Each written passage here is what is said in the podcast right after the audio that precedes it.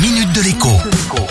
Bonjour à tous. Deux Français sur trois ont réalisé au moins un achat sur Internet au cours de l'année écoulée. Et dans le lot, eh bien, un sur dix achète en ligne plusieurs fois par mois, quand ce n'est pas tous les jours. Raison numéro un, invoquée par les cyberacheteurs ponctuels ou compulsifs, la simplicité. Raison numéro 2, bien évidemment, le prix.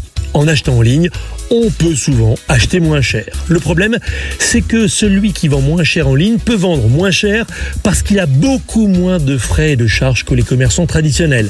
On estime que 90% des boutiques en ligne référencées sur Amazon, Cdiscount ou encore eBay ne payent aucune taxe ni impôt en France. Et pour ceux qui vendent sur Wish ou Alibaba, eh c'est tout simplement 100%. Tout cela devrait cependant un peu changer prochainement. À compter du 1er juillet, donc dans deux mois, tous les colis arrivant de pays extérieurs à l'Union européenne seront taxés forfaitairement à hauteur de 20% de leur valeur. Valeur qui doit déjà figurer obligatoirement sur une étiquette apposée à l'extérieur du colis. Autrement dit, un produit acheté 20 euros en Chine sera taxé à hauteur de 4 euros. Le problème, c'est bien sûr quelle valeur l'expéditeur indiquera sur le colis. Il serait tentant de travestir la réalité.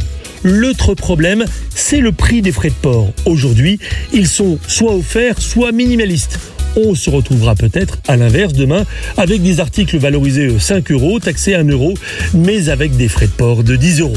Conséquence imparable, les douanes s'attendent à passer de 15 millions de colis taxés par an à 450 millions. À ce compte-là, vous risquez d'attendre très très longtemps votre colis chinois. À demain. La minute de l'écho avec Jean-Baptiste Giraud sur radioscoop.com et application mobile Radioscoop.